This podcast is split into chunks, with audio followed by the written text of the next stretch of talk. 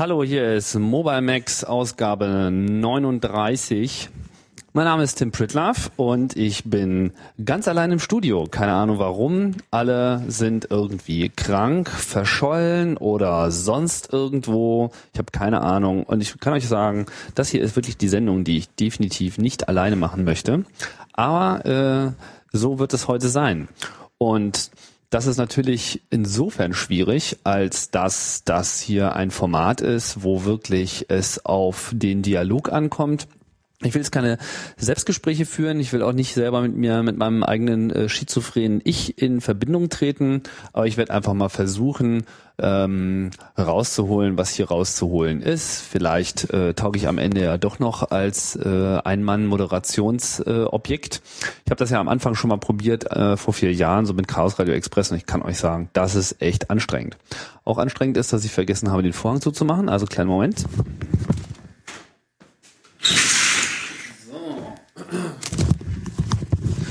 Jetzt klingt's auch noch ein bisschen besser. Also willkommen hier bei Mobile Max.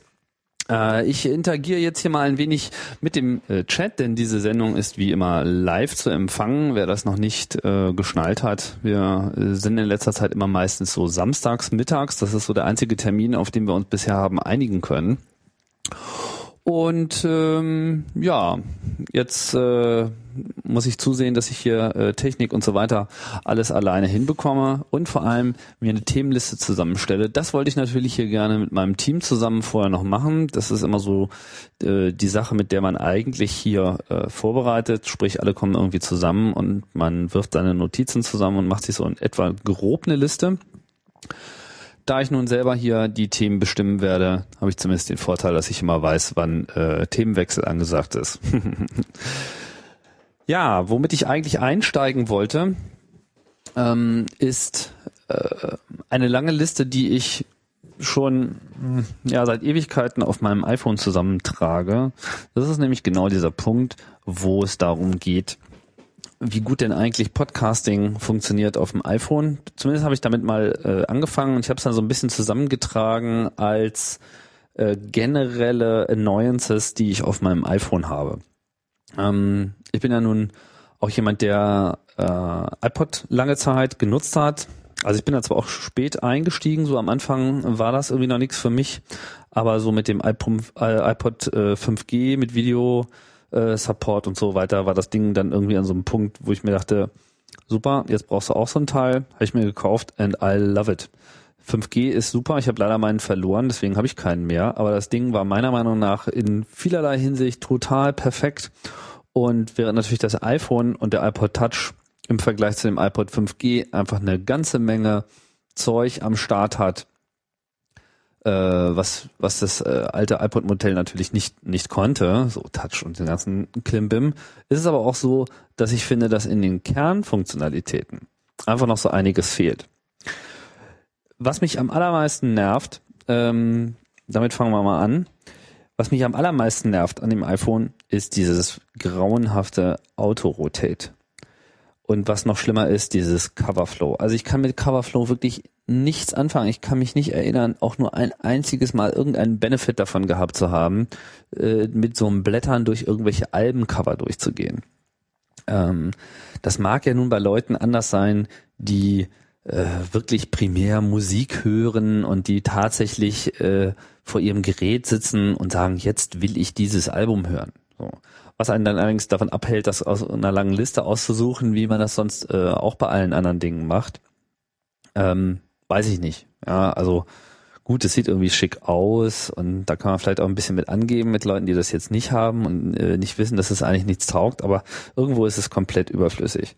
Schlimmste allerdings bei dem iPhone ist, dass dieses Coverflow an einem Zeitpunkt ein klingt, äh, wo man es einfach nicht gebrauchen kann. Und das hängt halt mit diesem Autorität zusammen.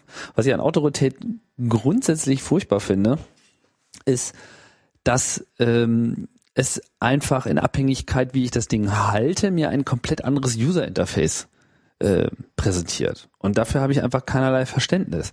Wenn ich aus einer Liste von Podcasts, und da ist nämlich jetzt auch genau der Punkt, wo das äh, wirklich gnadenlos einschlägt, wenn ich aus einer Liste von Podcasts auswähle, und das ist wirklich etwas, was ich tue, wo ich mir denke, so, okay, alles klar, jetzt habe ich das durchgehört, jetzt habe ich noch eine halbe Stunde, was höre ich denn jetzt mal? So, und dann möchte ich durch diese Liste durchgehen. Und der Klassiker ist ja immer, dass man das dann so abends macht. Das heißt, man liegt dann schon irgendwie im Bett und man sucht sich noch irgendwas zum Einschlafen aus und gerade Sachen, wo man was lernen kann, die sind ja eigentlich super. Weil ihr wisst ja alle, wir verarbeiten alles ganz toll im Schlaf und was wir irgendwie äh, vorher noch, womit wir uns vorher noch am Abend beschäftigt haben, das kommt dann irgendwie direkt in die Traumphase mit rein und dann ist natürlich irgendwie alles äh, super.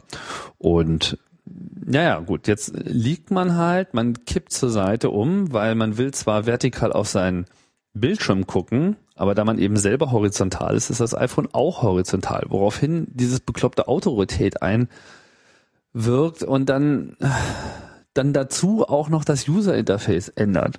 Das heißt, anstatt dass ich meine Podcasts irgendwie in einer ordentlichen Liste sehe, sehe ich stattdessen dieses beknackte Coverflow und äh, ich, ich, ich kann einfach nicht weniger kotzen.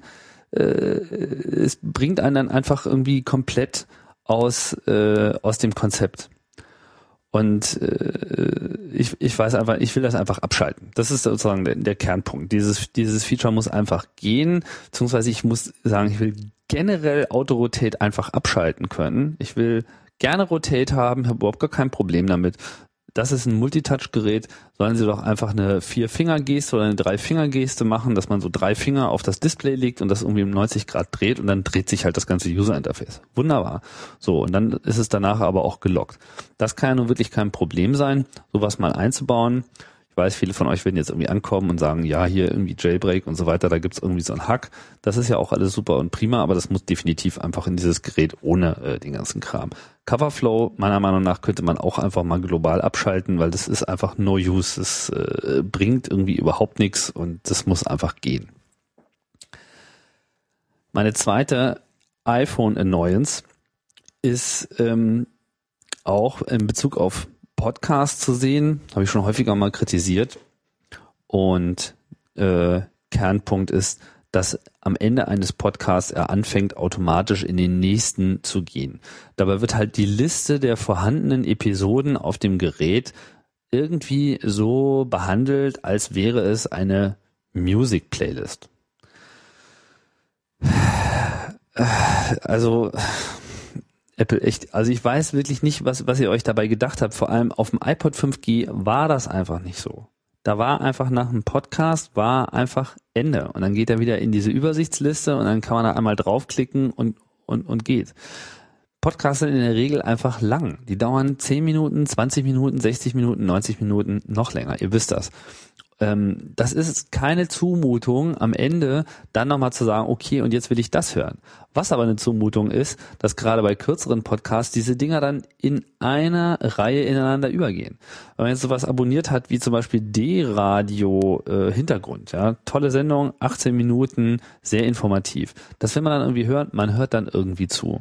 Dann hört man mal eine vielleicht so ein bisschen zur Hälfte, will dann später nochmal damit anfangen äh, geht dann aber trotzdem irgendwie vielleicht eine davor nochmal mal rein, hört die dann zu Ende und dann springt er dann in die nächste rein und dann aber auch noch dahin, wo man einfach zuletzt aufgehört hat zu hören. Das heißt, nicht nur, dass dann eine Sendung in die nächste direkt übergeht und das ist bei solchen Mitschnitten aus einem öffentlichen Rundfunk manchmal sehr schwierig, da zu wissen, wo Anfang und Ende ist. Mittlerweile haben sie da so ein paar Jingles mit drin, aber das ist halt auch nicht unbedingt immer so. Nein, er springt dann eben auch noch mitten in die bereits gehörte Sendung, so dass man einfach überhaupt keinerlei Ahnung mehr hat, was man jetzt eigentlich gerade hört. Ich meine, es ist ja auch nicht so, dass es irgendein akustisches Feedback geben würde, sowas wie Tutut oder Papap oder jetzt hast du irgendwie was, was Neues gehört, irgendwas, was einem helfen könnte. Nein, zack, bumm, es geht einfach nahtlos ineinander über und äh, ich finde das nicht gut und äh, das muss das muss einfach ein Ende finden. Das ist, äh, das, das muss ein Präferenz sein, mindestens, beziehungsweise ich finde einfach auch das Default Behavior ist einfach mal scheiße. So, das ist, äh, ja, ist einfach ein echtes Problem.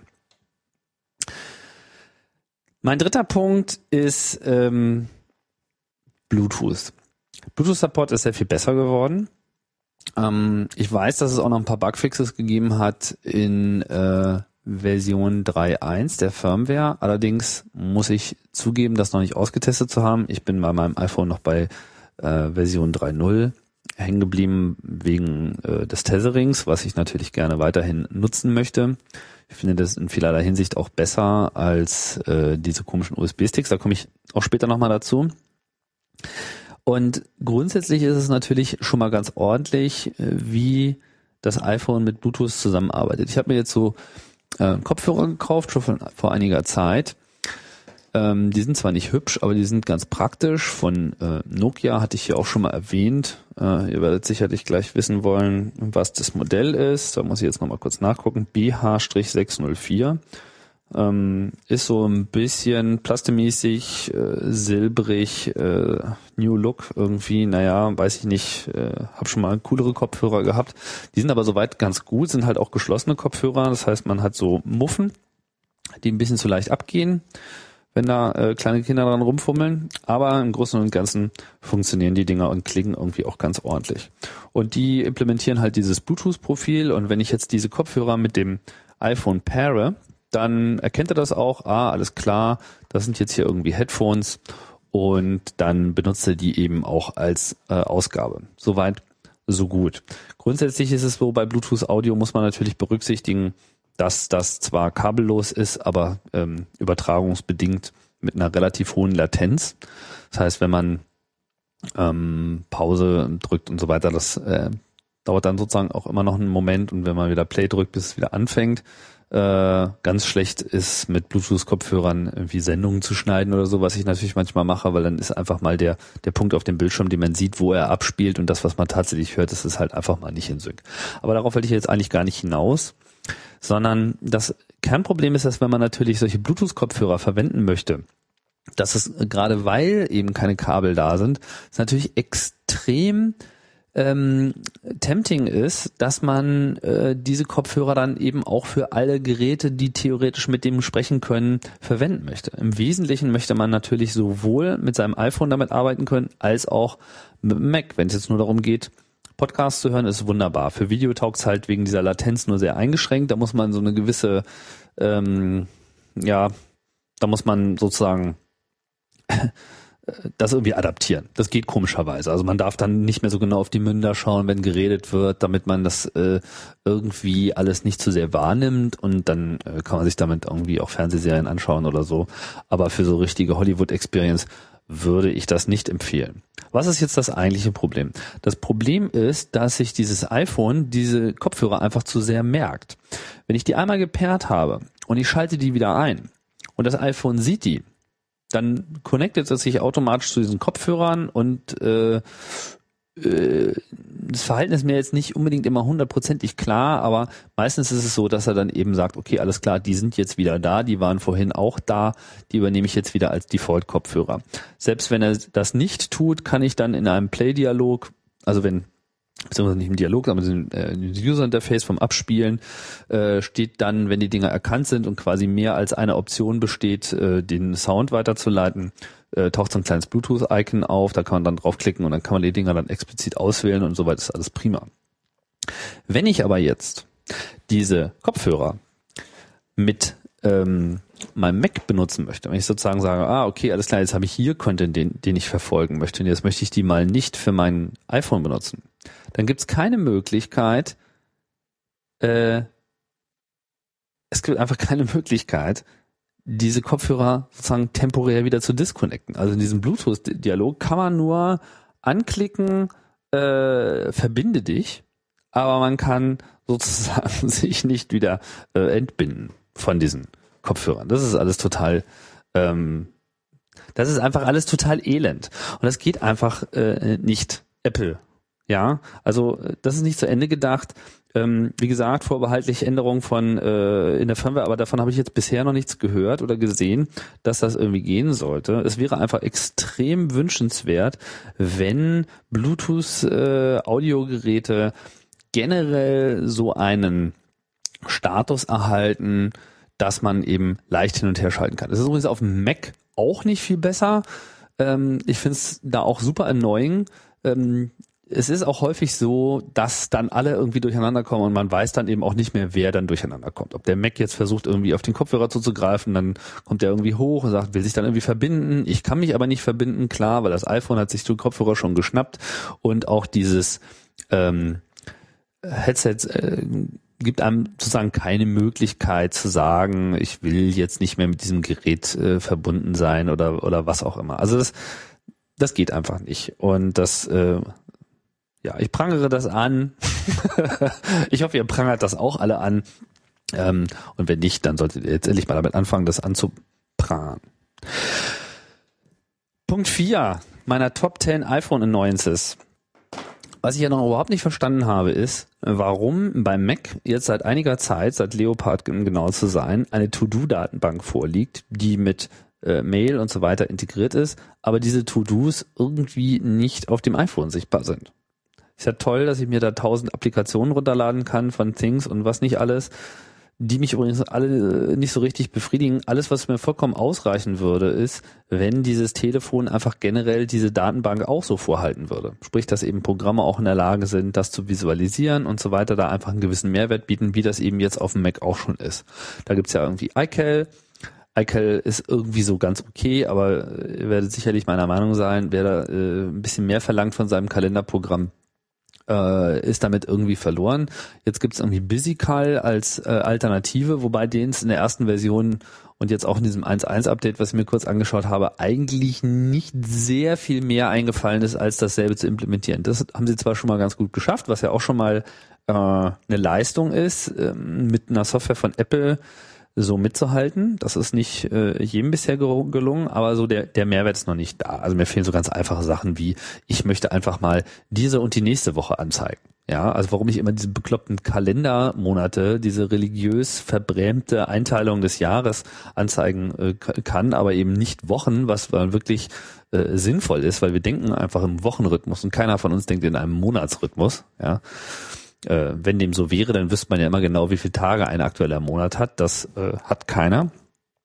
Aber noch viel schlimmer ist eben äh, gar kein, dass diese To-Do-Items einfach auf dem Telefon nicht auftauchen. Und was damit so ein bisschen zusammenhängt, ist die äh, doch magere Nutzung dieses aktuellen Zusatzscreens.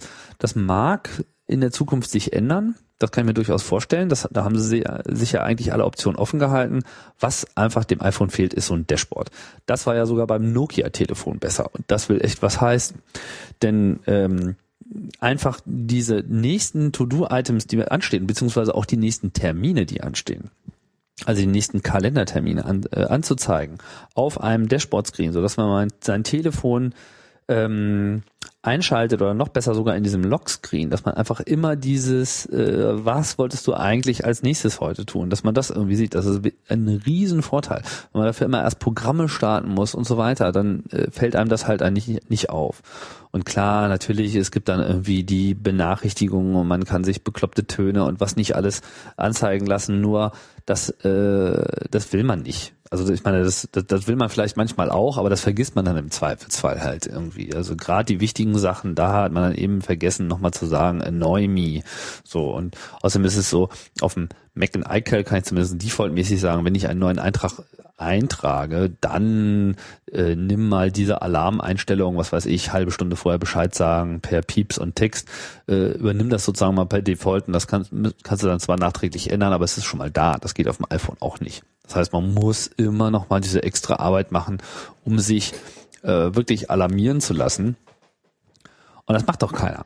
Das ist doch irgendwie das äh, Bekloppte. Also das ist auf jeden Fall Punkt 4 auf meiner Liste und ich finde das irgendwie alles ganz furchtbar. Nicht ganz so schlimm, ähm, aber auch so ein bisschen merkwürdig ist dieses Syncing von Adressen. Ähm, es gibt ja die Möglichkeit, im, also wenn ich im, im iPhone eine neue Adresse angebe, dann kann ich halt auch sagen, in welchem Land das ist. Und praktischerweise gibt es da ein Pop-up, so, dann kann ich dann äh, aus einer Liste auswählen, sagen, diese Adresse ist in Deutschland. Ich meine, die Anzahl der Länder weltweit ist begrenzt und wenn sich mal ein neues herausbildet, dann kann man das mit dem nächsten Software-Update problemlos berücksichtigen. Meistens will man ja sowieso mal das gleiche machen. Wenn ich jetzt allerdings auf Mac im Adressbuch eine Adresse eingebe, dann habe ich keine Auswahlliste, sondern muss ich Deutschland tippen. Oder man weiß irgendwie immer gar nicht, was man eigentlich eingeben will. Weil, weil wenn man Germany haben, weil man irgendwie Deutschland ist es ein Elend. Meistens vergisst man das einfach einzugeben. Man kann auch keinen Default dafür geben. Es ist furchtbar.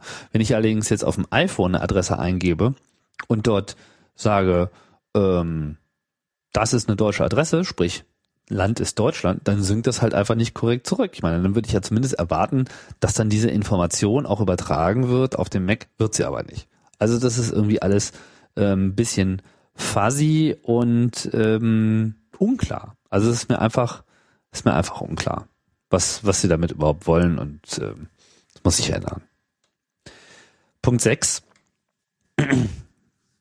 Punkt 6 ist eine schwierige Sache und jetzt bräuchte ich eigentlich mal jemand, mit dem ich das so ein bisschen diskutieren kann. Weil ähm, mir geht's um diese Settings, diese Application Settings. Apple hat ja da so äh, versucht, einen kleinen Bold Move zu machen. Äh, insofern, als dass sie sagen, Einstellungen von Programmen sind etwas, von dem man nicht immer wieder genervt werden will. Das macht man ein paar Mal und dann belässt man das dabei. Und ihre Konsequenz daraus war, dass man das dann eben auch auslagert. Sprich, ich gehe in die Settings und dort habe ich dann die Settings für alle Programme. Das hat natürlich seine Vorteile. Riesenvorteil eins ist, ähm, man kann theoretisch, wenn man halt ein neues Gerät in Betrieb nimmt und da seine Programme drauf synkt, alle Settings in einem Go äh, ja, überprüfen, einstellen so. Bloß Tatsache ist, dass man in der Regel so nicht arbeitet. Man erarbeitet sich seine Settings on the fly. Man erarbeitet sich seine Settings vor allem dadurch, dass man eben die Programme nutzt.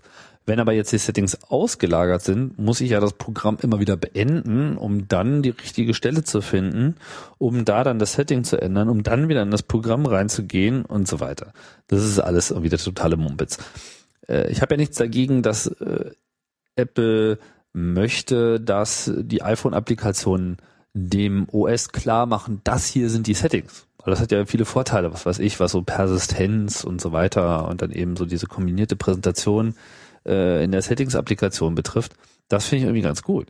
Aber warum gibt es dann nicht auch ein Standard, ähm, äh, was weiß ich, Geste, Standard-Icon, das irgendwie eine bestimmte Optik hat, was jeder Developer selber einbauen kann, um dann einfach genau diesen Settings-Dialog auch aus dem Programm heraus aufzubringen. Ja, also das, das finde ich ist irgendwie noch ein bisschen unklar gelöst und äh, ich habe auch so den Eindruck, dass sich das äh, mit der Zeit dann auch noch mal ein bisschen ändern wird. So. Ne? Ja, und es führt ja auch zu dieser absurden Situation, dass dann eben manche Settings in dem Programm sind, manche Settings sind dann in diesen Settings. So, bei manchen Programmen sind die Settings dann nur im Programm und es gibt keine externen Settings, bei anderen Programmen ist alles ausgelagert.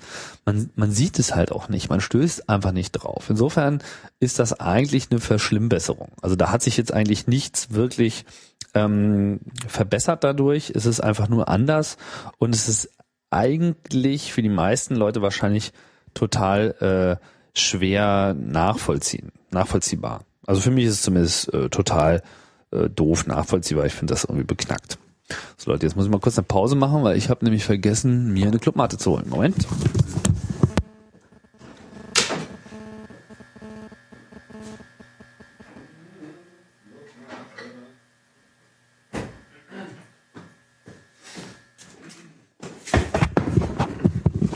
Das ist natürlich der Vorteil, ne? wenn man irgendwie so in einer Gruppe ist, dann kann immer einer irgendwie äh, dummes Zeug erzählen, während die anderen zum Kühlschrank schleichen oder sich so ein bisschen Lebkuchen aus der Dose holen. Das könnte ich jetzt eigentlich auch mal machen. Ich habe irgendwie ganz tolle große Dose mit super leckeren Lebkuchen geschenkt bekommen.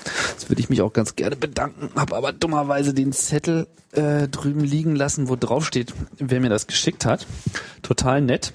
Und Max, Dennis und Hucke, ihr seid doof und ihr kriegt jetzt nichts ab. Weil ihr seid ja nicht hier, ist die Weihnachtssendung. Letztes Mal haben wir uns hier noch alle den, den Magen vollgeschlagen und jetzt bin ich hier alleine. Und ich rede mit dem Internet. Das ist vielleicht komisch. Ich kann euch sagen. Das, äh, das muss sich ändern. Mhm. Ah, herrlich. Ja, soll ich weitermachen? Mit ähm, mit meinen Beschwerden. Ich bin heute der Beschwerdeführer. ich führe die Beschwerden. Mir wird ja immer vorgeworfen, ich werde der totale Fanboy. Die Wahrheit ist, das bin ich eigentlich auch, aber ich bin es eben auch nicht, weil mich nerven einfach bestimmte Sachen.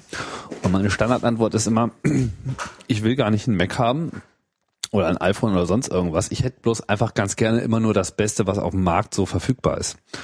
Und das ist natürlich eine extrem subjektive Geschichte, mit was so das Beste ist, aber äh, naja, ich finde, da ist man immer noch am besten aufgehoben derzeit. Trotzdem, Kritik muss sein und derzeit hat sich Apple eigentlich eine ganze Menge Kritik auch verdient.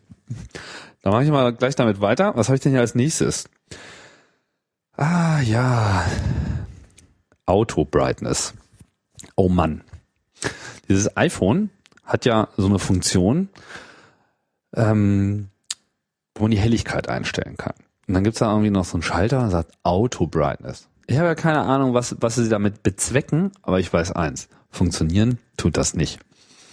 Oder funktioniert das bei euch?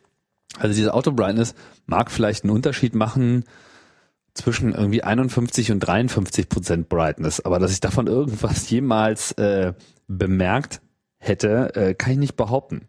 Für mich ist Auto Brightness sowas wie, wenn es dunkel ist und es gibt einfach mal kein Licht und ich schalte dieses Gerät an, dann hat es einfach auf der niedrigsten Helligkeitsstufe zu sein. Weil wenn es einfach kein Licht von außen gibt, dann reicht die niedrigste Einstellung in der Regel total aus. Ich kann mir vorstellen, dass man so eine gewisse Bandbreite drin haben möchte, dass es vielleicht sagt, okay, in der Regel hätte ich dann zumindest noch ein bisschen Hintergrundlicht, aber ähm, es funktioniert einfach nicht. Ich, äh, äh, es, es resultiert einfach darin, dass man, ähm, also ich zumindest, zweimal am Tag ändere ich die Helligkeit. Morgens, um das Ding irgendwie in einen Tagesmodus zu bringen, abends, um das Ding in einen Nachtmodus zu bringen.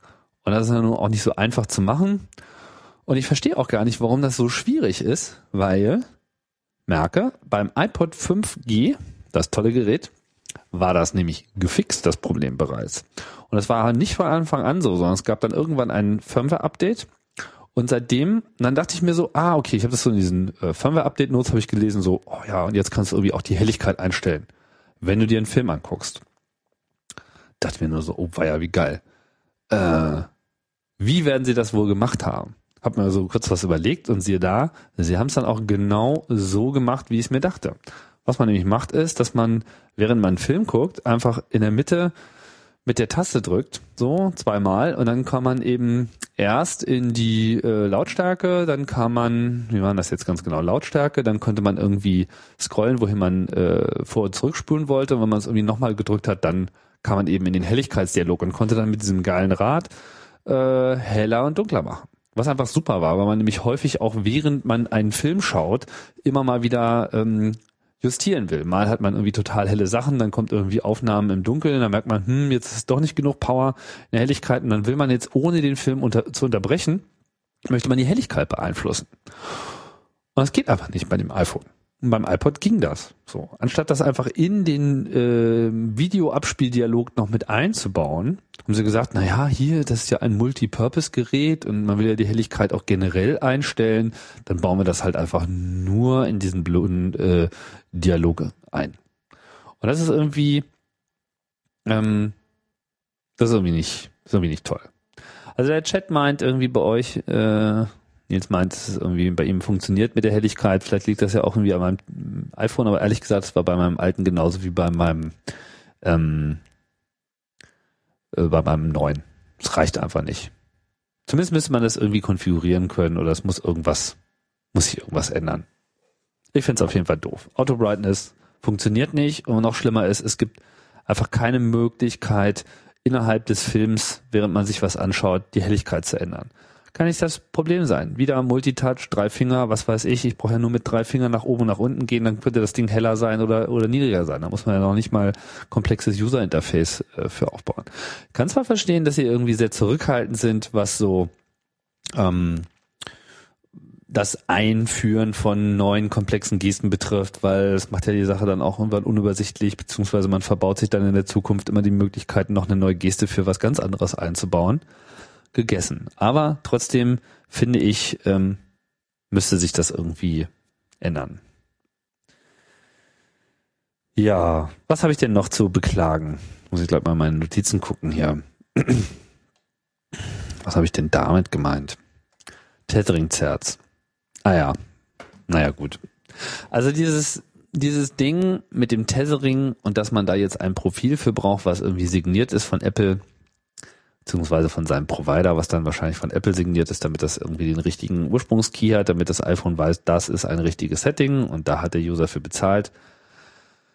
Naja, also ich habe ja ein gewisses äh, Verständnis dafür, dass man ähm, den äh, den Bezahlmodellen, den Geschäftsmodellen dieser Provider ein Stück weit entgegenkommen muss. Und dass es da irgendwie Features gibt, die äh, unter Umständen Aufpreis äh, kosten und dass man dann eben die Möglichkeit bietet, diese Nutzung dieser Aufpreis-Features in irgendeiner Form auch durch das Gerät, durch so eine Interaktion, durch das Versenden von zertifizierten Daten äh, ein- und ausschaltet.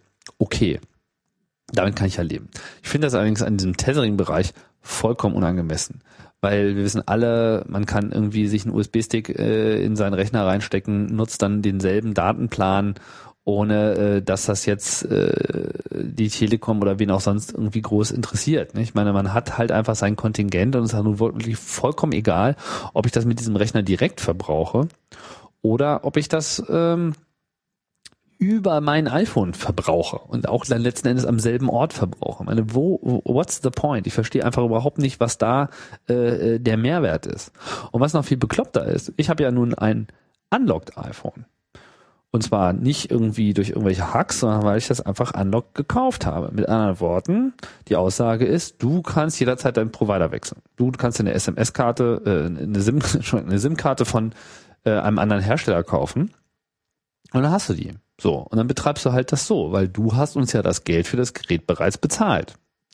Nur ist es jetzt so, dass natürlich diese eine Funktionalität dieses Telefons, nämlich das Tethering, also das Nutzen von Datendiensten mit meinem eigenen Rechner über das iPhone, dass das äh, sich nicht freischalten lässt, wenn ich eben nicht von meinem Provider, also der vergleicht ja dann sozusagen auch diese, diese Netz-ID, ähm, dabei und sucht das eben automatisch raus. Das heißt, er braucht ein Zertifikat, um eben mit diesem Provider das zu nutzen. Und dieses Zertifikat kann aber im Prinzip nur Apple ausstellen. Also ein Provider stellt es mir vielleicht aus, aber letzten Endes kann er das eben nur, wenn er die entsprechende äh, Kryptosignatur, also das entsprechende Zertifikat von äh, Apple bekommen hat, um eben so ein solches Dokument zu erstellen. Und wenn er jetzt, wie ich bei O2 ist oder so, oder E Plus oder was es auch immer ist, oder äh, D2 oder wie heißen die jetzt, Vodafone, naja, dann sind, ist mein Provider nicht in der Lage, mir ein solches Zertifikat zu geben, damit ich diesen Tethering-Kram äh, auch nutzen kann. Das ist irgendwie das bekloppt. Das heißt, obwohl ich dieses Telefon vollständig bezahlt habe und vollkommen legal zwischen verschiedenen Provider hin und her wechsel, auch äh, Jahre nach diesem Kauf, bin ich nicht in der Lage, die vollständige Funktionalität, die mir dieses Gerät ermöglicht, überhaupt das wahrzunehmen, sondern es geht nur mit Providern, die mit Apple einen Vertrag haben. Ja, obwohl das an der Stelle eigentlich vollkommen egal ist, weil ich ja äh, quasi schon mal komplett bezahlt habe und da sicherlich äh, gerade in Italien die äh, die Leute, die halt die iPhones dort äh, verkaufen, also Telekom Italia beziehungsweise auch der Apple Store, die ja, soweit ich weiß, die ja auch direkt verkaufen. Ähm, nicht wahr? Auch in Hongkong äh, verkauft Apple direkt ohne äh, irgendeinen Providerbezug dieses Telefon. Trotzdem bin ich nicht in der Lage, für irgendeinen beliebigen Provider dieses Tethering einzuschalten. Vorbehaltlich andere Erkenntnisse, die ich jetzt noch nicht habe, aber so stellte sich mir bisher die ganze Geschichte dar. Jetzt kann man natürlich sagen, ach naja, ist doch egal, scheiß aufs Tethering, du willst ja äh, sowieso für deinen Rechner äh, einen eigenen Zugang haben, dann bist du nicht auf dein Telefon angewiesen. Und das hat natürlich auch verschiedene Vorteile, ne? allein performancemäßig. Wenn ich darüber Tethering mache, äh, kennt das, selbst wenn ich das Ding über USB anschließe, dann äh, wird der Akku irgendwie nicht mehr so richtig voll, weil das Ding einfach so dermaßen am äh, Akku verbrauchen ist, gleichzeitig, dass er gar nicht so schnell laden kann, wie er verbraucht. Die Dinger werden dann einfach nicht mehr voll. Oder wenn ich das über Bluetooth mache, wo ich natürlich meistens sogar noch richtig äh, Akku verbrauche und ich auch noch gleichzeitig einen Bluetooth-Kopfhörer benutze, dann kommt es halt auch noch so zu Performance-Schwankungen. Aber es gibt auch richtig große Vorteile davon. Und der Hauptvorteil ist einfach der, und das merkt man immer ganz deutlich, wenn man so mit der Bahn fährt, ähm, das, also, also das Telefon ist ja einfach auf eine ganz andere Art und Weise mit diesem Netz verbunden als jetzt diese USB-Sticks. Also Auf den ersten Blick ist es natürlich das Gleiche. Aber was macht, äh, was macht das iPhone? Das iPhone kommuniziert halt wie ein ja, vollwertiges UMTS GSM-Gerät mit den ganzen Mobilfunkstationen und Handover und diese ganzen Sachen äh, ist das iPhone so ein First Level, äh, soll ich sagen, Partner. So, das heißt, der kriegt das alles mit, der weiß das, wann irgendwie Handover ist und wenn auch mal eine Verbindung abgerissen ist, kann das Telefon selber ähm, entscheiden, wie es denn damit umgeht und wenn nach einer Weile die Verbindung wieder da ist, dann geht's halt einfach weiter. Das Tethering bildet jetzt diese Datenverbindung auf eine Art und Weise ab, die eigentlich sehr cool ist, nämlich über PAN, also über dieses Personal Area Networking, was in Bluetooth seit, weiß nicht, Standard 2.0 oder 2.1 dabei ist. Sprich, das iPhone taucht ja im Mac oder auch in der Windows taucht es, also ich weiß gar nicht, wie das unter Windows funktioniert, aber auf dem Mac funktioniert es auf jeden Fall so, dass das Ding eben sich über PAN wie ein, doch unter Windows muss es genauso sein, also quasi wie eine, wie eine, wie eine Ethernet-Schnittstelle verhält, also wie eine Networking-Schnittstelle. Das ist ja eigentlich der, der, der Witz der ganzen Sache. Das heißt, es hat eine MAC-Adresse und es hat vor allem auch diesen Zustand, den solche Interfaces haben, nämlich irgendwie up und down. Ziehe ich mal ein Ethernet-Kabel raus aus meiner Dose, dann kriegt der Mac das irgendwie mit, der weiß, aha, das Interface ist irgendwie down, stecke ich es wieder rein, es hat einen Link, dann weiß er, aha, es ist wieder up. Das ist was ganz anderes als diese ganzen USB-Sticks oder wie das bisher eben auch mit den Telefonen über Bluetooth lief, dass man eben das Ganze wie ein Modem betrachtet und dass man dann mit seinem Telefon ähm, eine PPP-Verbindung aufbaut mit Anmelden und Login und was nicht alles, äh, die dann eben auch immer mal wieder komplett verloren gehen kann.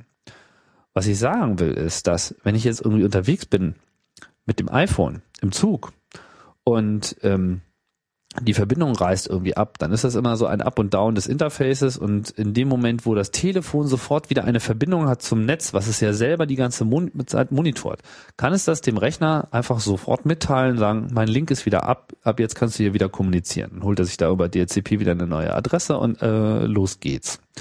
Wenn ich allerdings jetzt diese PPP-Verbindung kicke, weil es halt einfach kein Netz da und dann wird diese PPP-Verbindung zum Rechner abgebaut, dann gibt es keine Möglichkeit äh, für das Device, dem Rechner zu sagen, hör mal, jetzt ist wieder ein Netz da, jetzt könntest du dich wieder verbinden, wähl doch mal. Nein, ich muss selber wählen. Kann natürlich auch sagen, wähl alle 30 Sekunden automatisch, aber dann lese ich, äh, wähle ich halt unter Umständen einfach in den leeren Wald, weil ist halt kein Netz da. Es gibt einfach keine Möglichkeit, da eine Rückmeldung zu schaffen.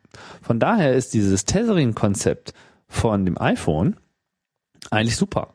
Das ist eigentlich eine, eine, eine super Geschichte und so will ich halt ins Netz gehen.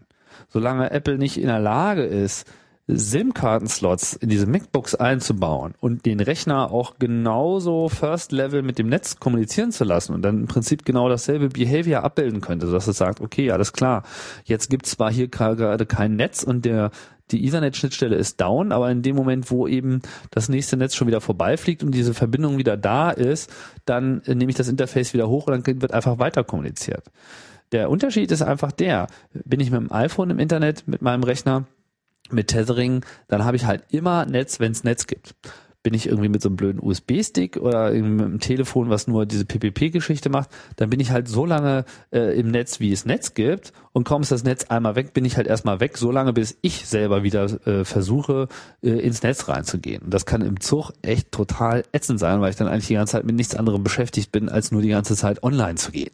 Oh, wählen, hat's geklappt? Nein, hat nicht geklappt. Das ist ja echt wie in den 80er Jahren. Das geht einfach nicht. Also Apple, das müsste irgendwie ändern. Es muss einfach die Möglichkeit geben, für Provider solche Profile rauszugeben. Und es kann einfach nicht sein, dass äh, dieser Geschäftsmodellerhalt an der Stelle äh, die Nutzung des iPhones sinnlos erschwert und damit natürlich auch die Nutzung äh, mobilen Datenbezugs äh, mit, dem, mit dem Laptop auch sinnlos erschwert wird. Ich finde das irgendwie doof. Da muss es irgendwie eine Lösung geben. Und äh, ich prangere das an. Das ist irgendwie ein Elend. Ja, was ist denn mein zehnter Punkt? Hm. Tatsächlich habe ich hier zwölf Punkte aufgeschrieben, weil da irgendwie noch ein paar dazugekommen sind. Das ist alles so ein bisschen auch ähm, bunte Tüte. Was zum Beispiel generell nervt, also viel von dem, was auf dem iPhone nervt, fällt dann irgendwie auch immer wieder auf ähm, iTunes zurück, weil gerade bei Podcasts ist das alles so ähm, durcheinander und das User Interface für Podcast-Verwaltung äh, saugt auch einfach. Also wenn man so zwei, drei Podcasts hat, ist das, ist das irgendwie super, aber wenn man irgendwie mal so 10, 20 verschiedene Quellen äh, da drin hat oder auch, auch noch mehr, die man aber nicht unbedingt immer alle haben will, gibt es keine Möglichkeit, das mal in iTunes so zu sortieren, dass das, wo das Neueste, wo was Neues ist, dass das irgendwie nach oben sortiert wird oder dass man einfach mal ähm, äh, das selber arrangieren kann, dass man nicht eine alphabetische Sortierung haben will. Irgendwas, was einem das Leben einfacher machen könnte, wäre schon mal angemessen. Aber auf dem iPhone ist es auch nochmal besonders elend, äh, dass so komische Unterscheidungen gemacht werden. Wenn ich also auf die Podcast-Liste gehe, dann kriege ich alle Podcasts. Das heißt, ich kriege auch die Podcasts, wo Bild drin ist. Und, ähm, und auch die mit Ton. Wenn ich aber auf Videos gehe, kriege ich die Filme und die Podcasts, die halt Filme enthalten. Was ich aber nicht machen kann, ist zu sagen, ich will jetzt einen Audiopodcast hören. Weil wenn ich was aussuche, sage, ah, jetzt möchte ich gerne mal, was weiß ich, irgendwas hören, aber ich will halt was hören. Ich will jetzt nicht gucken. Ich will in der Regel sogar was hören. Dann muss ich zwangsläufig auch durch den gesamten Content durchblättern, der eben überhaupt gar keinen Audio-Only-Content anbietet, sondern eben nur das. Ja. Und was noch viel schlimmer ist, ist, manchmal gibt's ja sogar Video-Podcasts, die ähm, wo, wo mich das Bild einfach nicht interessiert, ja, wo ich aber unter Umständen nur die Videoaufzeichnung habe. Kann ja sein, dass der Podcast sowohl Bild und Ton separat anbietet, da gibt's ja viele gute Beispiele, ähm, auch schlechte Beispiele, die eben nur Video haben, obwohl eigentlich der, der Content nur Talking Heads ist und ich mir das schenken könnte und ich mir jetzt, was weiß ich, 20 Minuten Interview, äh, von, wo mich der Inhalt einfach interessiert, würde ich mir auch ganz gerne mal anhören. Auf dem iPod 5G war das alles wieder wunderbar gelöst, weil da kann ich nämlich sowohl über Audio-Podcasts als auch über Videopodcasts in diese Listen reingehen und sagen, auch wenn jetzt hier nur äh, ein Video drin ist, mich interessiert nur die Tonspur. Auf dem iPhone wiederum muss ich zwangsläufig immer Video haben. Und das heißt, erstens ist der Batterieverbrauch höher, weil ich eben das Video anzeige.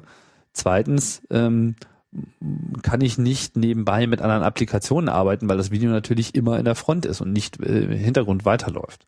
Also das ist irgendwie auch alles total äh, beknackt und ich finde den ganzen Podcast-Support auf dem iPhone finde ich bestenfalls, naja, also bestenfalls ist das so, dass man da irgendwie äh, gerade so mit leben kann.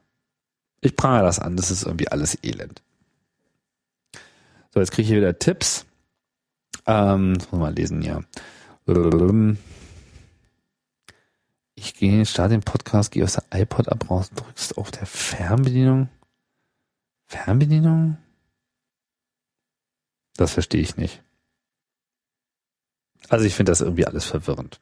Wie auch immer. Das waren jetzt meine ähm, zehn iPhone, ähm, ähm, meine zehn iPhone Annoyances. Das ist einfach das, was mich am meisten nervt und das muss irgendwie einfach mal äh, geändert werden.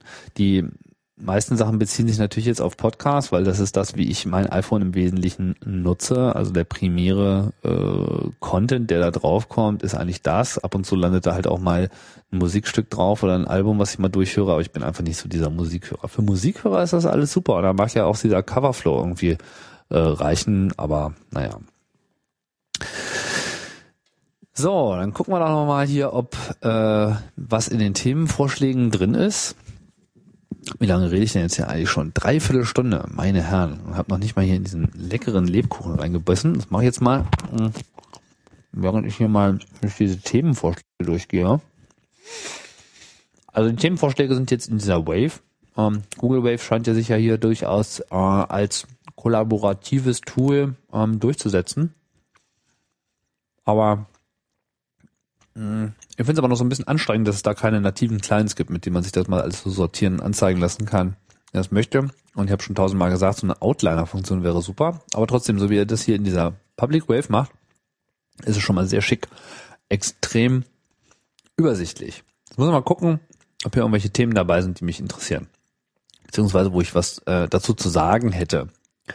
Neuer Apfelladen in Frankfurt am Main. Na, das finde ich super, dass das Ding jetzt nicht irgendwie am 5. Dezember eröffnet wurde, dann hätte ich vielleicht mal die Gelegenheit, auch bei so einer Eröffnung dabei zu sein. hätte ich nämlich wieder nicht gekonnt. Andererseits sind auch diese Eröffnungen mit diesen, also diese Apple Store Eröffnung, das ist schon echt ganz schön cheesy. Ich mag das irgendwie nicht, dieses ganze Gejubel und so. Und mal ehrlich, nehmt ihr denen das ab, diese ganze Jubelei? Ich meine, das ist doch irgendwie alles, das ist doch alles Fake. Ich finde das nicht gut. Die sollen einfach den Laden aufmachen und anfangen zu verkaufen. Also dieses ganze äh, bekloppte Rausgerenne und Rumgeklatsche, das finde ich alles ganz elend. Und dann noch diese T-Shirts. Ich war ja, wo habe ich das irgendwie her? Irgendwo gab es irgendwie so T-Shirts. Ähm, Grübel? Ah ja, nee, das war diese komische Veranstaltung. Aber generell haben diese T-Shirts einfach irgendwie Farben, die man eigentlich gar nicht tragen will. Ja, ich kann mich dazu nicht groß äußern. Es ist natürlich super, dass es diesen Apple Store jetzt geben soll, da in Frankfurt. Ähm, ich warte darauf, dass das Ganze hier auch nochmal in Berlin aufschlägt. Kann ja eigentlich nicht mehr so lange dauern, dass sie jetzt erstmal in, Bankfurt machen, das ist natürlich klar. Ne? So, was haben wir dann noch hier? Tablet Mac, äh, naja. Also was, was dieses Tablet betrifft, es kommen ja jetzt diese ganzen anderen Produkte raus. Wie heißt hier nochmal gleich dieses äh, Crunchpad, was kein Crunchpad mit ist? Jojo. Habt ihr die Videos dazu gesehen? Oh Mann. Also das ist wirklich, ähm, das ist lächerlich. Also ich meine, da haben, da braucht man irgendwie nur mal fünf Sekunden zugucken, wie er sich da irgendwie abmüht, äh, von links nach rechts irgendwas mal mit Wischen durchscrollen zu lassen. Und äh, das reagiert einfach in zwei von drei Fällen nicht. So. Also das ist einfach clumsy. Ich habe nicht den Eindruck, dass sie das mit dem User Interface und da äh, irgendwie richtig hinbekommen. Andererseits stellt sich natürlich generell die Frage, inwieweit dieses Format, über das jetzt alle die ganze Zeit reden, langsam, aber sicher vielleicht doch wirklich einen Markt finden könnte. Das war einmal meine große Skepsis bei der ganzen Geschichte wie, ähm, also wer will das eigentlich wirklich haben? Also wer, also wer würde es so haben, dass es etwas ist, was er entweder zusätzlich zu einem anderen kauft, äh, aber nicht äh, anstatt dessen, ne? Weil wo man auch, was weiß ich, mit einem Laptop wunderbar leben könnte. Also für Leute, die jetzt einfach immer nur sowieso an ihrem Tisch sitzen und das ist so ihre Arbeitssituation und so weiter, die brauchen sowas nicht. So Tablet Mac ähm, muss halt einen äh, Informationsmedienkonsum befördern, den man so jetzt mit anderen Sachen nicht machen könnte. Weder mit dem Laptop noch mit dem Desktop und eben auch nicht mit dem iPhone. Es kommt natürlich wieder dieser Klassiker mit, du kannst dir da Filme drauf anschauen. Das mag auch ganz interessant sein. Aber es muss halt dann auch eine Größe sein, die einerseits gegenüber dem iPhone einen richtigen Vorteil bietet, andererseits aber auch noch ausreichend mobil ist. 10 Zoll bis 12 Zoll, das ist so im Gespräch, das könnte ich mir durchaus vorstellen. Sicher bin ich mir, dass wenn sie sowas rausbringen, dann ist das eben iPhone OS. Gar keine Frage. Weil mit irgendwie macOS und Klicken und so weiter, das, äh, das hat, das hat Windows schon schon zehn Jahre lang probiert, das, äh, das funktioniert einfach nicht. Ähm, eine Maus nachzubilden mit dem Finger, das ist einfach Quatsch. Insofern ist das iPhone eben auch besser, als dass es eben von vornherein davon ausgeht, dass man eben mit dem Finger arbeitet das könnte auch durchaus bei so einem Tablett irgendwie eine Rolle spielen.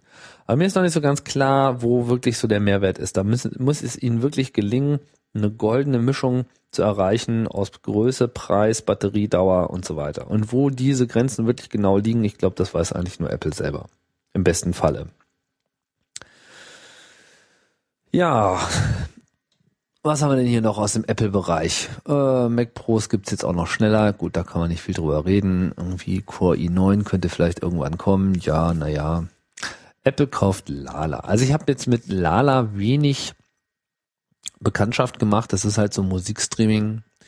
Interessant finde ich allerdings generell diese Bewegung von iTunes, ähm, also dem iTunes, den Store ins Web. Es gibt jetzt ja diese Auswahl, wo man mehrere Songs irgendwie schon mal auch äh, previewen kann im Web. Warum sollte der ganze Store nicht ins Web gehen?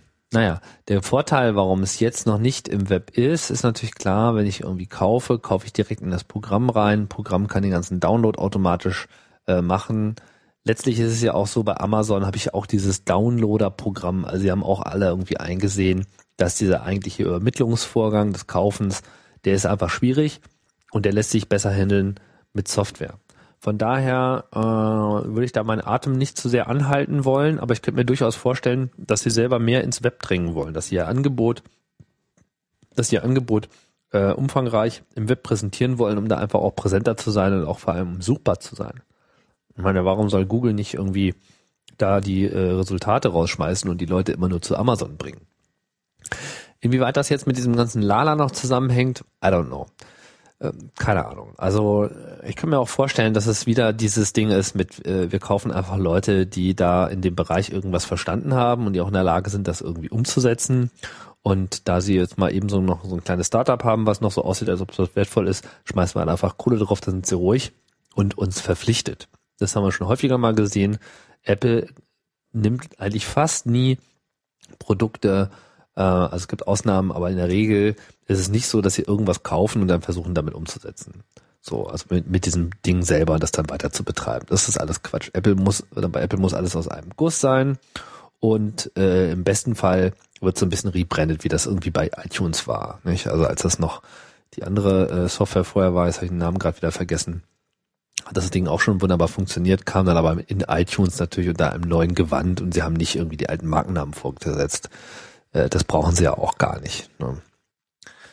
Also mal gucken. Ich äh, rechne ehrlich gesagt noch nicht mit so Abo-Diensten. Ähm, ich glaube das einfach äh, nach wie vor nicht, dass sich da groß was geändert hat. Aber ich will es auch nicht ausschließen. So. Ähm, äh, Mobilprozessoren Think Different. Naja, Apple verwendet wieder Think Different auf ihren Packungen. Finde ich irgendwie ganz interessant ähm, dass sie das wieder hervorheben. Es könnte sein, dass das so ein bisschen so eine Company-Tagline wird. Vielleicht ist es auch schon. So einfach so generell noch so ein Spruch mit der Firma assoziiert. Was ganz interessant ist, weil sie ja eigentlich bisher alles irgendwie über ihr Logo machen und es reicht einfach irgendwo diesen Apfel hinzupacken und eigentlich wissen dann schon alle Bescheid. Muss man mal gucken.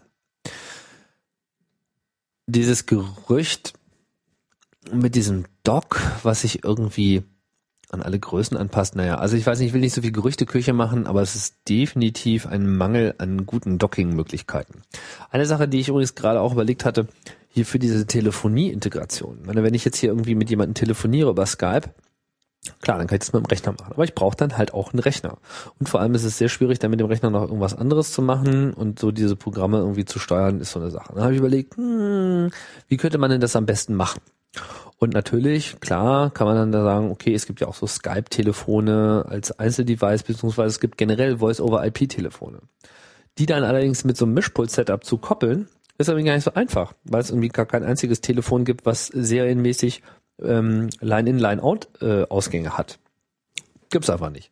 Besten Fall haben die so ein Headset in-out. Da muss man natürlich auch ein bisschen rumfummeln, weil der Ausgangspegel ist natürlich für Kopfhörer und irgendwie nicht unbedingt gerade ein Line-Pegel. Das gleiche äh, Eingangssignal ist halt ein Mikrofonpegel. Das heißt, da muss man eben sehr leise äh, reingehen. Also ohne irgendwie Adapter, Fu geht das so out of the box nicht. Ist zwar theoretisch machbar, aber dann dachte ich mir so, hm, ähm, gibt's nicht irgendwie doch so ein Gerät? Und was wäre denn eigentlich für das optimale Teil? Dann schlug es mich, schlug es in mir ein, wie so ein Blitz, dass natürlich das iPhone eigentlich auch ein Skype-Telefon ist. Und am Dock-Connector liegt ja tatsächlich Audio in und Audio out mit Line-Pegel an. Ist so. Also zumindest gibt's diese Ein- und Ausgänge. Und es wird ja auch äh, genutzt ganz häufig, wenn man das halt in so einen Dock reinsteckt, dann geht der Sound über den Dock-Connector raus und ist da ja auch nicht mehr regelbar. Das heißt, man hat dann einfach sozusagen das 100% Signal, was rausgeht, was schon mal ganz gut ist für so Kopplungen von Voice-over-IP mit so einem Mischpult-Setup. Das ist mal wieder eine Stelle weniger, wo man irgendwie die falsche Lautstärke einstellen kann. Das ist immer ganz gut. Das will man ja am Mischpult machen. Und dann dachte ich mir so, hm, vielleicht gibt's ja auch irgendein so Dock oder irgendein so Appliance, irgendein so Teil, wo eben auch äh, über das Dock Audio reingeführt wird. Weil wenn da schon diese Pins anliegen und in dieses Gerät reingehen, das heißt, das iPhone ganz offensichtlich in der Lage ist, darüber aufzuzeichnen, warum soll er denn nicht auch in der Lage sein zu sagen, hallo, dein Audio kommt heute über den Dock-Connector, wenn du jetzt Skype anschaltest, dann, äh, naja, sende doch mal zum Gegenüber das, was an den Dock-Connector ankommt. Das wollte ich haben. Hab ein bisschen geforscht, Ergebnis, nichts. Auf dem ganzen Markt gibt es kein einziges Produkt, was einem die Möglichkeit bietet, Audio in einzubringen. Es gibt so ein paar äh, Sachen, die auf den ersten Blick so aussehen, aber äh, bisher hat sich das alles nicht erhärtet. Falls da jemand was weiß, bin sehr interessiert daran, aber meines Wissens gibt es da derzeit einfach keinerlei Lösung. Und selbst wenn man sich mal was selber bastelt, ein Hörer hat dann mal irgendwie einfach zum Lötkolben gegriffen, das gemacht. Problem ist natürlich, nur weil diese Pins angeschlossen sind, akzeptiert natürlich das iPhone noch nicht automatisch, dass das so, dass da jetzt auch was dran ist. Also man muss ja auch diesem Gerät irgendwie sagen, hallo, ab jetzt Line in. Ja, also nur weil er was am Dock-Connector steckt, nimmt er ja nicht automatisch, ähm, nimmt er ja nicht automatisch den Sound an, sondern er muss ähm, ja gesagt bekommen, dass da jetzt auch was anliegt, so dass er eben nicht äh, den Input von dem normalen Headphone Jack nimmt oder von dem eingebauten Mikrofon. Es ist irgendwie äh, knifflig und da müsste es auch so einen Auswahldialog geben und ich wäre auch nicht überrascht, wenn das alles im iPhone schon vorgesehen ist. Aber äh, offensichtlich gibt es irgendeinen Weg, mit dem dieser Konnektor über ein Digitalprotokoll oder was auch immer, all dieses proprietäre, ich spreche mit meinem iPhone-Gerät, äh, was man halt lizenzieren muss, wenn man äh, Produkthersteller ist, dass da irgendwas drinsteckt.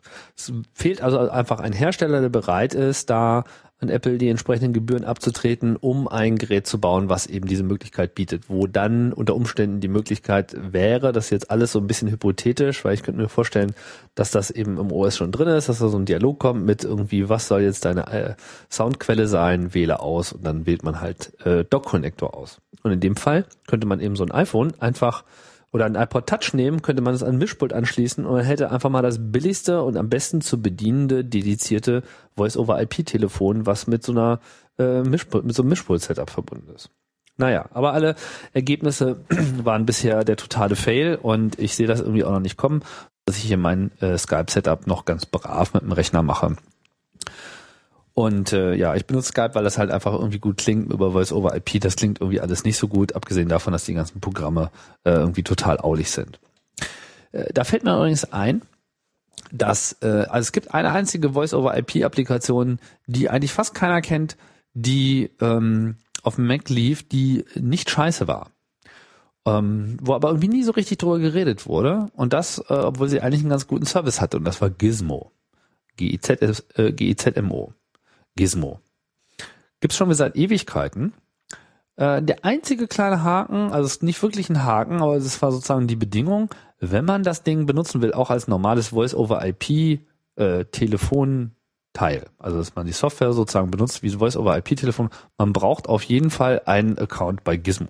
Das heißt, man musste sich irgendwie was äh, ähm, da klicken, so ein Account und da angemeldet sein und dann konnte man eben auch mit äh, ZIP-Gateways äh, etc. noch äh, Rufnummern einklicken. Gut, ne? also dieser Gizmo-Teil war dann sozusagen so wie Skype, also ihr eigenes äh, Netzwerk, obwohl sie, wenn ich das richtig verstanden habe, schon immer irgendwie auf Standards basiert haben und jetzt nicht so einen eigenen Fu da erfunden haben wie ähm, Skype, also es ist kein eigenes Protokoll, sondern wir benutzen eigentlich den normalen Voice-over-IP-Kram. Es ist nur so, dass der Client äh, erstmal frei zur Verfügung gestellt wird, aber dich quasi zwingt, auf jeden Fall einen Account mit ihnen zu haben, womit sie dann halt In-Out-Calls verkaufen wollten. Wie gut das geklappt hat, weiß ich nicht. Tatsache ist, dass sich jetzt Google Gizmo unter den Nagel gerissen hat. Und man bedenke, es ist nicht nur eine Software auf Mac, sondern lief auch auf Windows und auf Linux. Und Google hat das jetzt gekauft. Und mit ihrem Google Voice Kram und so, äh, das liegt ja alles sehr nahe zu glauben, dass es damit dann integriert wird. Könnte also bedeuten, dass Google demnächst auch äh, eine neue Client-Software auf Basis von diesem ganzen Gizmo-Kram auf den Markt wirft und dann kann man eben sich nicht mehr bei Gizmo so einklinken, sondern eben bei Google. Und dann wird Google auch direkt Telekom-Anbieter, was ja so derzeit nur äh, indirekt sind. Also da bin ich irgendwie gespannt. Überhaupt lässt Google ja ganz schön die Muskeln spielen derzeit. Und die Jungs sind irgendwie, die machen sich echt ganz schön dick. Also, was die so in den letzten Wochen ausgefaltet haben, vor allem die Geschwindigkeit. Also es ist ja irgendwie auch keine Woche vergangen, wo sie nicht irgendwie wieder so einen Major League Vorstoß in irgendeinen Markt vorgenommen haben. Also Evil hin, Evil her, keine Ahnung, ich will das nicht weiter bewerten, aber auf jeden Fall gehen sie ganz schön in die Attacke. Wie viel Erfolg sie damit haben, das werden wir nochmal sehen. Ähm, bin gespannt. Äh, auf jeden Fall, die Welt hat sich verändert äh, in der Computerlandschaft, definitiv. Dieses Jahr hat, glaube ich, keiner mehr über Microsoft geredet, dass die überhaupt irgendwas äh, beeinflussen oder aufhalten können. In Deutschland ist jetzt sogar irgendwie Firefox der meistgenutzte Browser. Also es ist irgendwie äh, so, dass es jetzt sich im Wesentlichen eigentlich alles nur noch zwischen Apple und Google und dann noch so ein paar äh, anderen Firmen, die so unter ferner Liefen sind, äh, abspielt, was irgendwie als nächstes abgeht. Ich vermute für 2010 hier einen echten Trend. Also ich glaube, das geht dann äh, nächstes Jahr geht es äh, richtig zur Sache. Dann werden wir einfach nur noch über Apple und Google reden und dann ab und zu auch mal über irgendjemand anders. Bin gespannt. So, was haben wir noch auf der Liste? Mm. Kauft Apple Voice over IP iCall? Keine Ahnung, kann ich nicht. Mm. Meine neue Apple Hardware gibt's nicht. Um, App Store habe ich noch nicht angeguckt. Google Chrome, naja, habe ich auch nicht so richtig geguckt. Kiwi Twitter Client habe ich mir auch noch nicht angeguckt. Mm. Ah. Habe ich nicht ausprobiert, aber ist gerade so in der Diskussion. Airlock. Ha. Das ist cool. Ein Programm, was dir sozusagen deinen Rechner sperrt, wenn du irgendwie mit deinem iPhone aus dem Bluetooth rausgehst.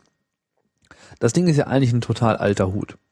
Weil ich habe schon vor, ich weiß gar nicht, Jahren, und zwar vielen, fünf, sechs, warte mal, wann war ich irgendwie in Italien? Wann war das? 2002 oder so? Das war der Lebkuchen, Entschuldigung. Also ich glaube, vor 2002 war das schon, da gab es dieses Sawling-Clicker. Ein Produkt, was super geil war und dann irgendwie so äh, ausgefadet ist. Irgendwie dieser Typ hat irgendwie nicht mehr mit der Welt äh, kommuniziert. Es war so ein Set von Tools irgendwie auf dem Mac, mit dem man sein Telefon an den Mac anbinden konnte. Und dann konnte man irgendwie so Apple-Scripts machen und alle möglichen Bindungen machen und er hat sich auch selber um Integration gekümmert, der Herr Solding. So dass man eben mit seinem, schon mit seinem Nokia-Telefon und auch anderen äh, Geräten äh, so iTunes fernsteuern konnte. Richtig mit User-Interface, total schick. Und diese Funktionalität von diesem Airlock war da auch mit drin. Dass man einfach wegging von seinem Rechner und dann lockt sich das Ding einfach, wenn es einen über Bluetooth nicht mehr sieht. Was so in der Regel äh, ein, zwei Räume weiter und dann ist es irgendwie gelockt. Hatte das mal auf so einer Veranstaltung irgendwie eingeschaltet, dann kam so ein Mädel an und wollte irgendwie meinem Rechner irgendwie ihre Mail lesen. habe ich gesagt, ja, hier setzt sie ran. Klick mal, Browser gestartet, bin dann irgendwie weggegangen. Und dann, als ich wieder kam, meinte sie, uh, ja, der ist jetzt irgendwie gelockt, weil ich halt irgendwie mein blödes Telefon halt noch in der Tasche hatte und äh, ja, vergessen hatte, dass ich diese Sache eingeschaltet habe. Naja, also ein Cloud-Schutz ist das nicht wirklich. Man sollte natürlich seinen Rechner auch noch ein bisschen anketten und irgendwie dann mit äh, sonstigen Schutzmaßnahmen versichern. Aber könnte auf jeden Fall ganz pfiffig sein. Keine Ahnung. Ja, eine echte Freude mh, mm, ist ja dieses Tweety wir haben ja letztes Mal irgendwie angesprochen, dass es irgendwie kommt. Und diese ganzen neuen Features, über die wir letztes Mal geredet haben bei Twitter, also Retweets, Listen und GeoAPI, das ist einfach bei Tweety einfach mal so dermaßen cool gelöst. Ich bin echt begeistert. Also wie es denen gelungen ist, wirklich ähm, äh, diese ganzen Features so richtig gut einzubauen, das finde ich schon ziemlich bemerkenswert. Die Retweets, die haben natürlich so ihre Schwierigkeiten noch, so, weil es einfach mal das ganze Auftauchen reduziert, aber das war ja auch Sinn der ganzen Sache. Aber grundsätzlich bin ich damit eigentlich ganz glücklich. Wer von euch noch überlegt, äh, womit er irgendwie Twitter bedienen sollte, jeder hat ja so seine Vorteile, äh, seine, seine ähm, Vorurteile und vor allem seine Vorlieben. Aber Tweety 2.1 finde ich derzeit ungeschlagen. Auf dem Mac ist noch ein bisschen schwierig, aber ich schätze mal, dass da auch bald ein Tweety-Update kommt, was die gleichen Features mit drin hat. Ja, und was so Geoposting betrifft auf seinem Laptop, äh, ich erinnere ja hier an meine regelmäßigen Streits mit ähm, Max und den anderen. Ich habe ja immer gesagt, ich will GPS in meinem äh, Rechner haben. Andererseits ist es ja so, Snow Leopard hat ja nun diese Geo-API drin. Äh, wer es noch nicht geschnallt hat, wenn man zum Beispiel in dieses Datumsteil geht, wo es um Zeitzone geht, das kann er ja mittlerweile selber rauskriegen. Das heißt, wenn er in der Lage ist, über meine IP-Adresse oder beziehungsweise über die ganzen WLANs, die mein Gerät sieht, rauszukriegen, wo ich bin, dann müsste diese Funktionalität ja auch dem Programm zur Verfügung stehen. Ich weiß nicht, ob das eine Private API noch ist oder ob das schon generell bei Snow Leopard mit äh, drin ist, aber mich würde es nicht überraschen, wenn die Twitter-Clients das eben dann auch äh, auf dem Mac bald bieten, die Möglichkeit, dass man das macht. Was mich generell stört an diesen Geo-Sachen ist, dass man eben einfach noch nicht einschränken kann, wie genau die Dinger sind. Also, dass man wirklich nur die Wahl hat zwischen ich sag's euch gar nicht und ich sag's euch super genau, das ist irgendwie doof. Da müsste irgendwie echt mehr Fuzziness drin sein. Aber ich glaube, das habe ich letztes Mal schon irgendwie erzählt. Ja, wovon ich hier noch nicht so richtig viel hab testen können, ist, dass es jetzt ähm, neue Applikationen gibt, die Live-Video-Streaming vom iPhone machen, dass die ganzen jetzt irgendwie beim äh, äh, App Store rauskommen.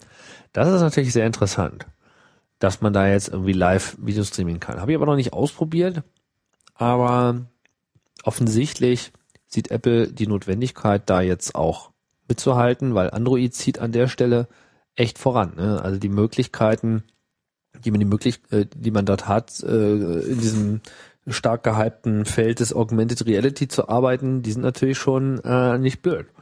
Dieses Goggles zum Beispiel, ich habe es noch nicht ausprobiert, aber ich habe nur gehört von Leuten, die es ausprobiert haben. Das ist wohl ganz schön mindblowing. Sie machen irgendwie Bilderkennung, vergleichen das mit ihrem Street View Kram und sagen einem, worauf man gerade schaut. Das ist schon ganz schön heftig. Das ist echt heftig. Das will ich eigentlich auch haben. Das ist echt die große Frage, wird es auf dem iPhone rauskommen?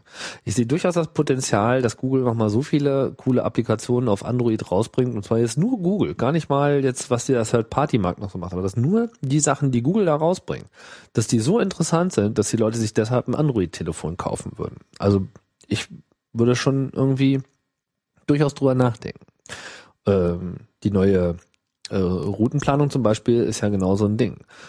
Äh, von daher muss es Apple einfach gelingen, äh, die wesentlichen äh, Features, die Google da als Dienste und auch als Mobilapplikation auf Android bringt, auch in irgendeiner Form ins iPhone zu integrieren. Ne?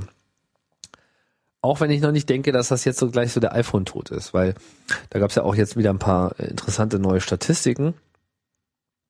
Was man wirklich bedenken muss, ist, das iPhone hat ja etwas, was Android derzeit noch nicht hat und was auch sonst alle anderen Telefonplattformen nicht haben, nämlich einen kleinen Bruder, der kein Telefon ist. Der iPod Touch hat einfach den riesen Vorteil, dass man eben dieselbe Applikationsvielfalt nutzen kann, ohne einen Vertrag zu haben, nur mit WLAN. Und das ist natürlich äh, ein wichtiges Argument. Aber ich komme äh, ich noch ein bisschen vom Thema ab. Wobei, nee, hier geht's ja auch um in, den Notizen geht es ja auch um Smartphone-Markt.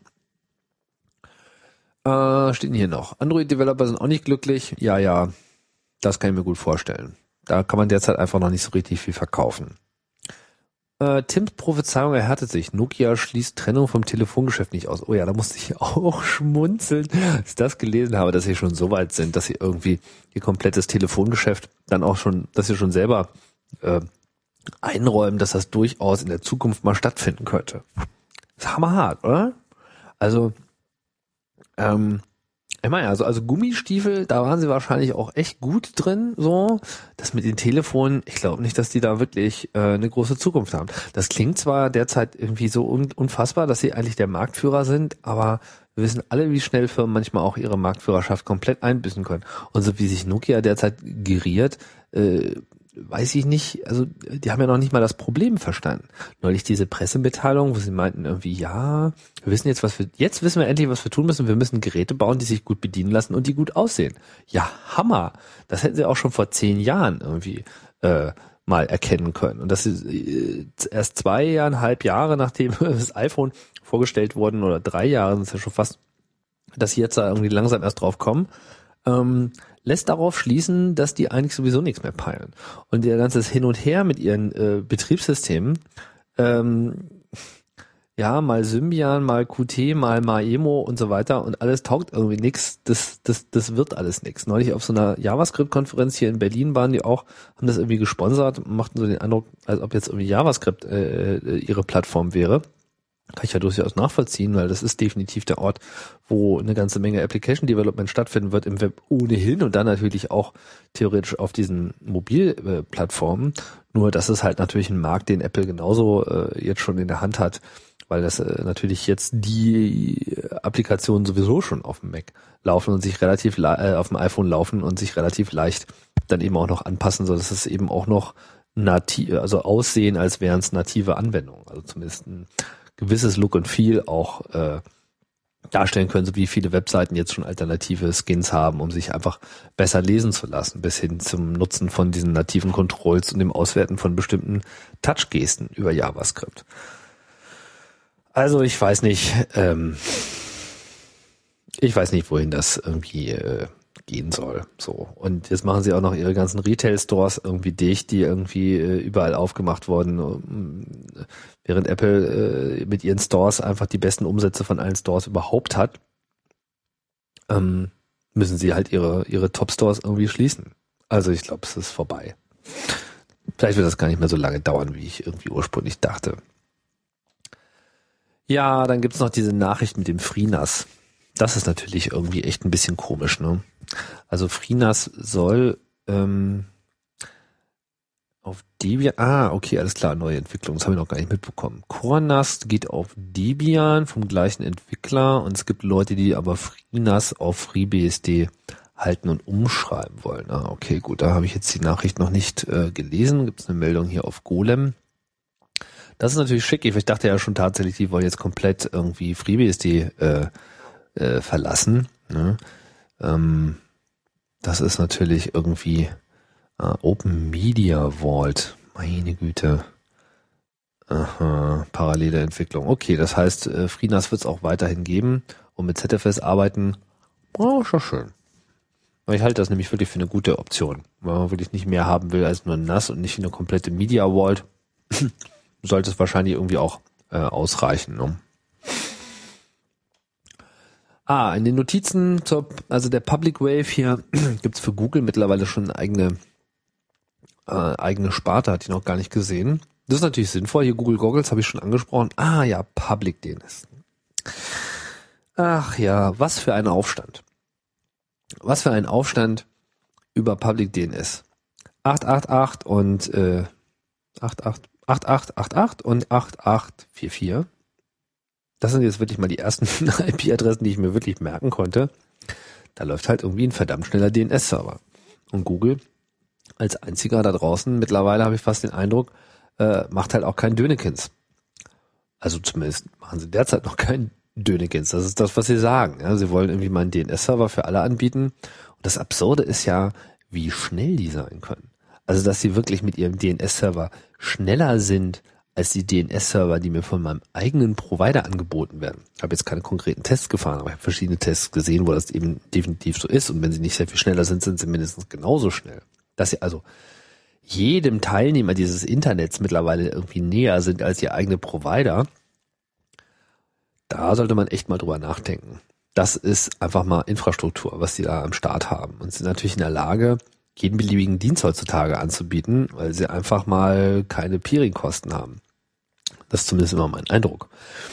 Und jetzt mit diesem Public DNS ist natürlich äh, cool. Ne? Ich habe das hier irgendwie gleich, weil als ich hier neue Internetverbindung äh, äh, bekommen habe, hier im Studio habe ich das irgendwie auch gleich benutzt. Also ich habe erstmal das Problem gehabt, dass ich von, habe ich das eigentlich schon erzählt? Ich weiß jetzt nicht.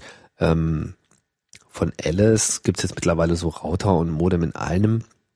Da kann man dann nicht mal einen DNS-Server einstellen.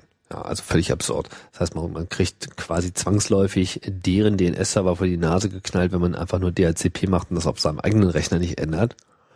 Und das ist halt dieser übliche Scheiß mit irgendwie, du hast eine falsche äh, Adresse eingegeben, dann kriegst du da irgendwie erstmal irgendein Mumpets um die Ohren mit irgendwie Webseite und ha, dürfen wir dir helfen und hier unsere Werbung, mach mich fertig das ist irgendwie alles, ähm, das geht einfach alles gar nicht. Und das, an der Stelle finde ich sowas wie diesen Google DNS einfach super.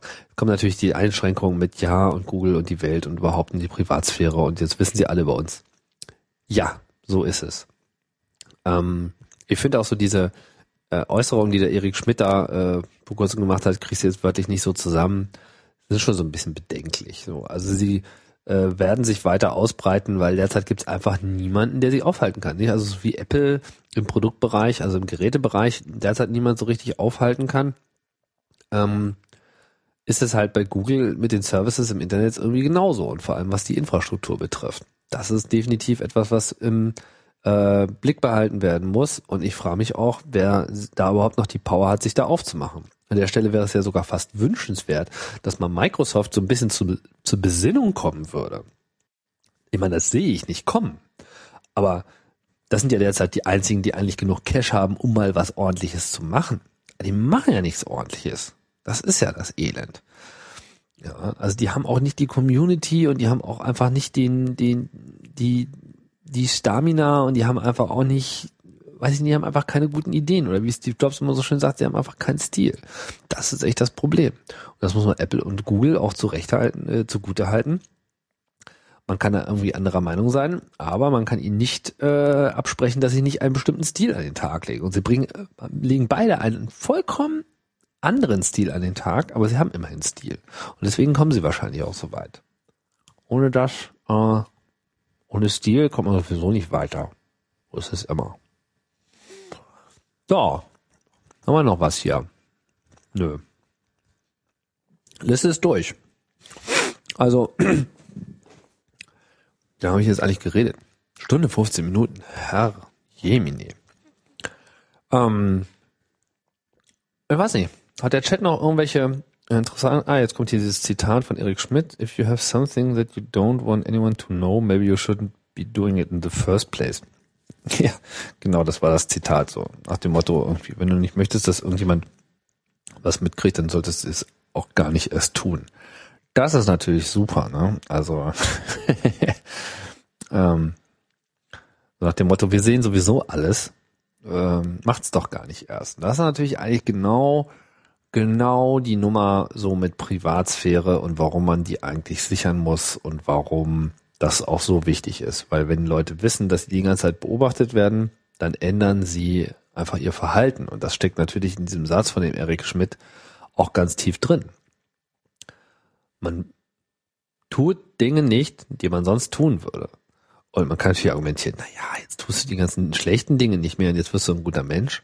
Aber wir wissen alle, dass wir dann gar nicht mehr wissen, wie uns auch äh, etwas ausgelegt werden würde, was wir sehr wohl als was Sinnvolles, Gutes und Positives ansehen. Einfach nur, weil andere Leute anderer Meinung sind und in Machtpositionen sitzen und das nicht möchten.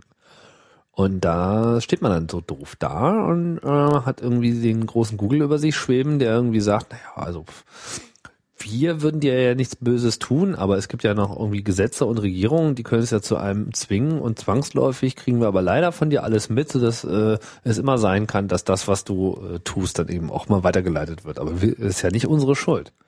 Das ist schon ein Denkfehler in der ganzen Geschichte mit drin. Und ich frage mich, wie Google sich in dieser Herausforderung im kommenden Jahrzehnt eigentlich stellen will. Ne?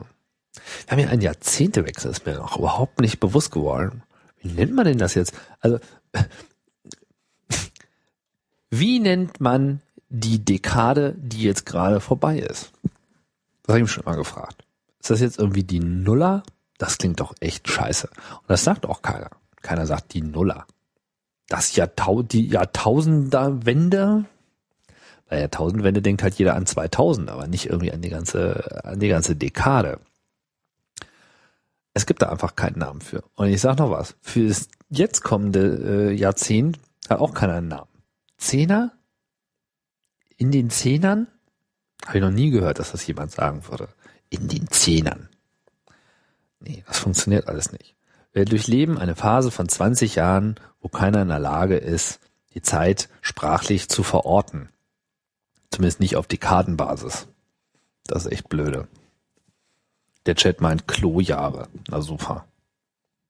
Aber es macht halt einfach keiner. Ich meine, man kann sich jetzt irgendwas ausdenken, aber es gibt einfach nichts, was sich irgendwie etabliert. Und dann kommt irgendwann wieder die wilden und goldenen Zwanziger. Wahrscheinlich waren die Zwanziger deshalb nur so golden, weil man jetzt endlich mal ein Wort dafür hatte. Roaring Twenties und so. Von den Zehnern redet irgendwie kein Mensch. Na gut. Aber auch nur Krieg. Was soll man darüber reden? Und jetzt haben wir auch nur Krieg, von daher ist es wahrscheinlich auch ganz gut, dass man nicht weiter darüber redet. Spiegel meint, der verlorenes Jahrzehnt. Hm, da ist was dran. Also, schauen wir mal nach vorne und gucken wir mal, was als nächstes kommt. Hier. Ich könnte mir vorstellen, dass im nächsten Jahrzehnt Mobamax-Sendungen vielleicht wieder von mehreren Leuten durchgeführt werden und ich nicht hier wie ein Blödmann sitze mit meiner Clubmatte in der Hand, Lebkuchen mompelnd und mit dem leeren Internet rede mit der großen Wolke. Also mir macht das jetzt nicht wirklich so viel Spaß. Es ist ähm, anstrengend und ähm, es fehlt da irgendwie auch, es fehlt da irgendwie auch die Interaktion. Dieses äh, dialogische in in diesem ganzen, mh, mm, wie dieser Podcast so funktioniert, ist sehr wichtig.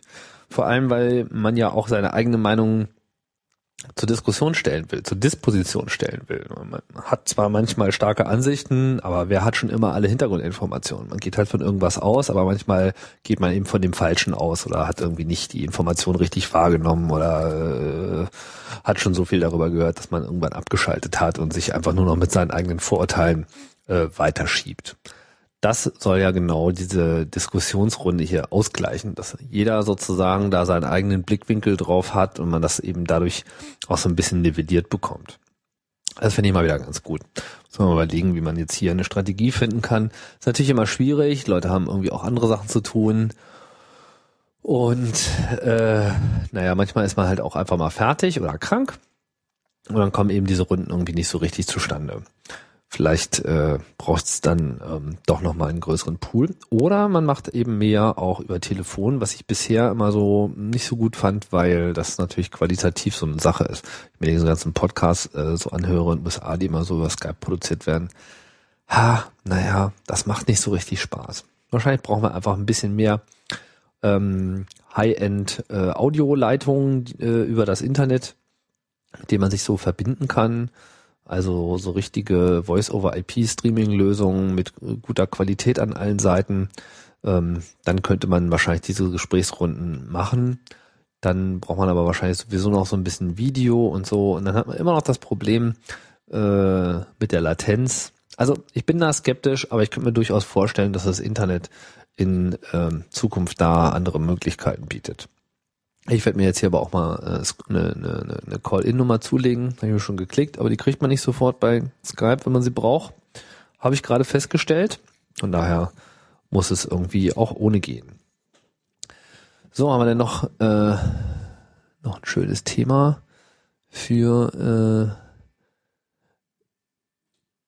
den Abschluss. Da könnte ich mir auch noch vorstellen, so ein bisschen mal ja, zukünftig, also was, was ich ganz nett fand, ähm, nochmal so einen kleinen Ausblick hier für MobileMax, was ich ganz nett fand, äh, letztes Mal war so das Interview, dass man hier noch ein bisschen mehr Interview-Elemente reinbringt, wollte ich auch machen, hatte dann eigentlich keine Zeit, das richtig äh, vorzubereiten. Als ich die Zeit hatte, habe ich dann irgendwie niemanden ranbekommen.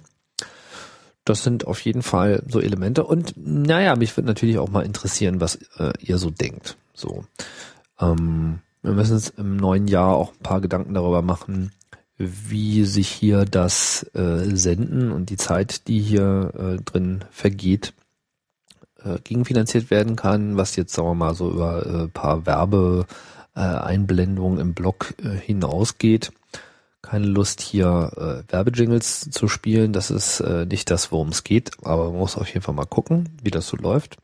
Einige von euch sind ja immer ganz fleißig spenden von äh, ab und zu mal was und vor allem äh, gibt's hier irgendwie zum Jahresende immer lecker Lebkuchen. Kann ich mich irgendwie auch nur für äh, bedanken. Bin aber ganz froh, dass das jetzt hier nicht so eine Schmatze-Sendung geworden ist. Insofern ist Schokolade jetzt nicht unbedingt immer die erste Wahl. ja. Na. Was haben wir denn? Haben wir noch was? Chat, sprich mit mir. Komm. Wenn ihr noch ein tolles Thema habt, dann ähm, kann ich hier noch was hier anfügen. Ansonsten denke ich mal, komme ich äh, langsam zum Ende. Das war dann sozusagen die kürzeste Mobile Max Sendung ever, aber mehr als eine Stunde 25 kann man irgendwie nicht äh, so richtig zusammentragen. Zumindest nicht, wenn man nicht irgendwie alles weiß.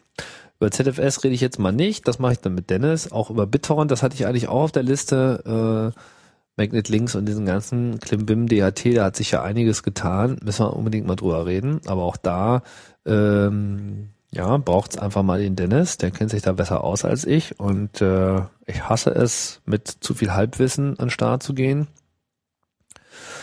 Ja, über Chrome OS haben wir ja schon gesprochen und so Thunderbird 3 wird hier noch erwähnt.